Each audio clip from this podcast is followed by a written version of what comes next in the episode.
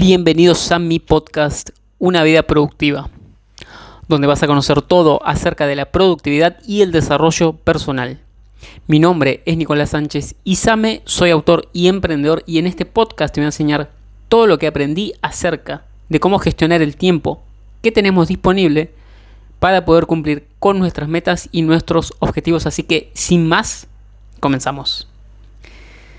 ¿Qué tal chicos? ¿Cómo están? Bienvenidos a un episodio más de tu podcast, Una vida productiva, el episodio número 112.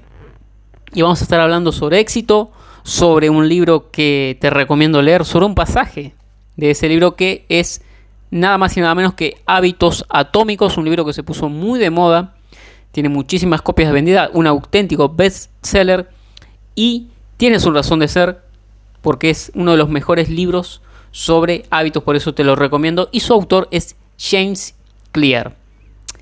Y entre tantas cosas interesantes que tiene este libro, que insisto, insisto que leas, hubo una que me llamó poderosamente la atención porque tiene esto a veces del autor americano de que un pequeño hábito repetido durante mucho tiempo puede convertirse en, puede generar grandes resultados que en cierto sentido está bien, pero a veces que hay un poquito de exageración y bueno, eh, es típico, insisto, de autor americano, pero acá no estoy diciendo que sea un charlatán ni mucho menos este libro, si no, no lo estaría recomendando. Bien, pero ¿qué dice James Clear? Que en cierta etapa de su vida se había terminado justamente su etapa de beisbolista. Él jugaba al béisbol y, bueno, cuestiones de la edad, se quedó sin poder participar de los partidos de béisbol. ¿sí? Entonces se buscó un nuevo deporte y se fue a levantar pesas al gimnasio. Entonces dice que en cierta ocasión fue a visitar un entrenador muy conocido que había entrenado a hombres que habían participado del Mister Olimpia, ¿sí? de este torneo de físico-culturismo, que tan difícil es acceder y por supuesto ganar. Quien lo ha ganado ha sido, el más conocido es eh, Arnold Schwarzenegger, por supuesto. Pero para que tengas una idea, una perspectiva de lo difícil que es este reto. Por cierto, y entre paréntesis, si querés tener una mejor perspectiva, te recomiendo el documental de Netflix, Generación Iron, donde vas a ver cómo se preparan estos profesionales para esto del físico-culturismo, que a mí particularmente no me gusta, pero tengo que reconocer que las personas que se dedican a esto, aunque es un poco peligroso también en cuestiones de salud, sí que hay que tener muchísima, pero muchísima dedicación. Bueno, hecho, eh, eh, cierro paréntesis y sigo con la anécdota esta de que comenta James Clear. Entonces dice que James Clear le preguntó a este entrenador ¿Qué diferenciaba a las personas que lo conseguían? Es decir, que conseguían eh, ir al Mister Olympia de las que no. ¿sí? Y te voy a leer textualmente esa parte de el libro este de hábitos atómicos. Dice, me presenté y empezamos a hablar acerca del proceso de mejora. ¿Cuál es la diferencia entre los mejores atletas y el resto de las personas? Le pregunté. ¿Qué es lo que la gente realmente exitosa hace que la mayoría no hace? El entrenador mencionó los factores que uno podría esperar, genética, suerte, talento. Pero luego dijo algo que yo no estaba esperando. En cierto punto, todo se reduce a quien puede manejar el aburrimiento que produce entrenar todos los días y hacer los mismos levantamientos una y otra vez. Voy a volver a repetir este pasaje. Dice, en cierto punto, todo se reduce a quien puede manejar el aburrimiento que produce entrenar todos los días y hacer los mismos levantamientos una y otra vez. Ves que además de la genética, del talento, de la habilidad, etc., todo se reduce a manejar el aburrimiento. ¿De qué? De hacer lo mismo una y otra y otra y otra y otra vez. ¿Sí?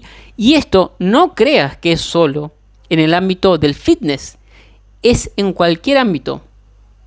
En el ámbito, por ejemplo, de los negocios hay que hacer todos los días lo mismo. En el ámbito de los podcasts, por supuesto. Bueno, yo no creo, eh, no creo episodios todos los días, pero sí regularmente. Y también hay que hacerlo continuamente, regularmente. En el caso de mi canal de YouTube, hay que hacer lo mismo una y otra vez. Y la cosa se vuelve tediosa, se vuelve aburrida. En el gimnasio también, ya lo he dicho. Escribiendo libros también. A veces la cosa se vuelve aburrida.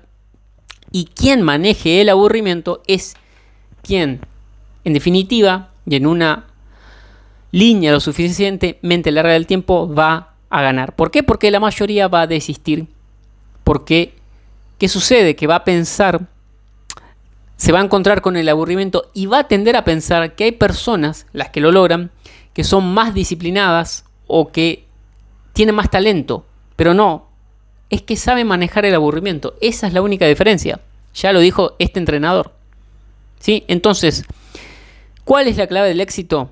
Según Jean Clear, esta, manejar el aburrimiento. Y si te das cuenta, esta característica es en realidad la definición de autodisciplina, que ya lo hemos dicho, ya lo he dicho en este podcast infinidad de veces, pero lo voy a volver a repetir. Autodisciplina es hacer por uno mismo lo que hay que hacer cuando hay que hacerlo sin importar si tenemos ganas o no de hacerlo. Y me viene a la mente esta frase que tantas veces también he compartido y lo seguiré haciendo de Albert N. Gray, quien en su libro El común denominador del éxito decía que las personas exitosas se forman en crear los hábitos que a las personas fracasadas no les gusta hacer. Y lo más importante era que a las personas exitosas, exitosas tampoco les gustaba hacer esos hábitos, pero lo hacían igualmente. ¿Por qué? Porque no dependían de sus estados emocionales o de sus estados de ánimo, sino que simplemente lo hacían por propósito, por cumplir con sus metas y con sus objetivos. Es decir, eran personas disciplinadas o, mejor aún, autodisciplinadas. ¿Por qué? ¿Cuál es la diferencia? Que la persona disciplinada necesita de alguien que le esté obligando a hacer las cosas. En cambio, la persona autodisciplinada, como la palabra lo dice, es disciplinada por sí misma. ¿Sí? Entonces, esta es la clave, manejar el aburrimiento y ser una persona autodisciplinada y no estar dependiendo de la motivación de la que ya también he hablado en otro episodio. Entonces, ahora que ya te he dicho esto de manejar el aburrimiento, te voy a dar una serie de pautas para que puedas que el aburrimiento no sea tan aburrido, aunque, insisto, vas a tener que aceptar que de base el proceso se torna bastante, bastante aburrido en cualquier área de mejora, en cualquier área en la que quieras mejorar, ¿sí? Pero bueno, lo primero que tenés que saber es que al cerebro le encanta la novedad. Esto seguramente lo habrás notado cuando lees un libro, si te gusta leer, que la primera vez te encanta y ya la segunda no tanto. Cuando ves una película, la primera te encanta y ya después no tanto. Con una comida también bueno, la comida tal vez no, eh, pero sí, puede pasar que no te guste tanto si comes todos los días lo mismo, cosa que es bastante improbable. Con una canción también puede ser que te guste mucho y te aseguro que si la escuchas muchas veces va a dejar de gustarte e incluso puede disgustarte. ¿Por qué? Porque ya deja de ser novedoso. Entonces, ¿cómo podemos traducir esto para manejar el aburrimiento? Por ejemplo, en el tema del gimnasio, yo lo que te, lo, que te propongo primero es que cambies tu rutina mes a mes o cada mes y medio, cada seis semanas. ¿sí? Eso lo tendrás que hablar lógicamente con tu profesor para que, más allá de que siempre son variantes de ejercicios, que no sean siempre los mismos ejercicios. ¿sí? Y otra cosa que también te recomiendo, aunque esto no lo vas a hacer todos los meses, pero sí cada tanto, es que cambies de gimnasio cada tanto. ¿sí? ¿Por qué? Porque vas a ir a un nuevo ambiente y vas a conocer nuevas personas. En mi experiencia te tengo que decir que yo solo he ido a tres gimnasios. De los 18 que empecé y hasta ahora que son, tengo 33 que cumplí hace poco. Al primero fui unos 3 o 4 años. Al segundo estuve como 7 u 8 años, estuve mucho. Y me fui porque estaba aburridísimo, ya me conocía absolutamente todo y necesitaba irme. Después volví al primer gimnasio al que había ido, pero se había deteriorado muchísimo. Estuve unos meses y me cambié al que estoy yendo actualmente, que estoy yendo hace año y medio más o menos, ¿sí? Y te digo que la diferencia entre los dos primeros y este que estoy yendo es bastante notable porque es mucho mejor, más amplio, también más caro, pero es proporcional a la calidad del gimnasio. Y recuerdo la primera vez que fui a ese gimnasio, que era uno de los mejores de la ciudad. Y yo me quedé como, como wow, mira dónde estoy. Y bueno, esa sensación se desvanece después, a la otra semana simplemente. ¿sí? Pero esto es de lo más normal y ya he hablado también y se llama proceso de, adaptación hedonista o proceso de adaptación hedónica, que quiere decir que todo lo nuevo nos genera placer hasta que deja de ser nuevo. ¿Sí? Y esto también lo has notado si te has comprado algo, unos zapatos o un auto que lo disfrutas un montón al principio y después ya no te sabe, ¿sí? Esto es de lo más normal en los seres humanos, así que un poquito de novedad que introduzcas en el gimnasio, cambiando de gimnasio, no te va a hacer mal. Segunda cosa es que también introduzcas pequeñas variaciones en tu día a día. Por ejemplo, en el trabajo puedes cambiar, si te lo permite, digo, los muebles del lugar, en tu oficina, en tu habitación, en tu casa. Podés, si tenés que ir a algún lugar a trabajar, cambiar el trayecto, no venir siempre por el mismo camino. ¿Sí? Y así vas buscando pequeñas variaciones que introduzcan un poco de novedad en este proceso que tan aburrido se vuelve. La tercera cosa que tenés que hacer, y más que nada tenés que elegir, es si vas a ser un profesional o si vas a ser simplemente un aficionado. Y acá la única diferencia entre los profesionales y los aficionados es la autodisciplina. Los profesionales hacen las cosas cuando tienen que hacerlas, sin importar si tienen o no ganas de hacerlas. Los aficionados, en cambio, hacen solo las cosas únicamente cuando tienen ganas, cuando están motivados, cuando el sol brilla. Si, si hay lluvia no lo hacen, si hace mucho frío tampoco, si hace mucho calor tampoco. Siempre están buscando una excusa. Y siempre creen que tienen que hacer las cosas solo cuando están motivadas y por eso tienen los resultados mediocres que tienen. ¿Sí? Así que tienes que elegir. Elegís por la autodisciplina o elegís pagar el precio de la disciplina o el precio del arrepentimiento. Uno pesa unos kilos, el otro pesa toneladas. ¿sí? Así que es cuestión que decidas si quieres ser un profesional o si quieres ser un aficionado. Y la cuarta y última cosa que tengo que decirte, y esto ya lo he mencionado, es que no hay un hack para todo. No hay un consejo para todo, no hay un tutorial para todo. Llega un momento en que ya la información deja de ser útil y lo que hay que hacer es justamente eso, hacer las cosas, aplicar. Y para eso no hay hack. No hay mentor, no hay libro, no hay curso, no hay mentoría.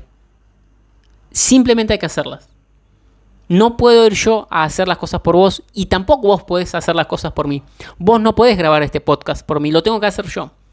Vos no podés escribir los libros que yo escribo por mí, los escribo yo. No podés hacer los videos que yo hago en YouTube, no podés hacer los videos que yo hago eh, en mis redes sociales. No porque no puedas, sino porque me corresponde a mí tomar mis acciones de mi vida. Y a vos te corresponde tomar las acciones de tu vida. E insisto, para eso no hay hack, no hay consejo, no hay los tres pasos para tal cosa, no hay tutorial, no hay nada.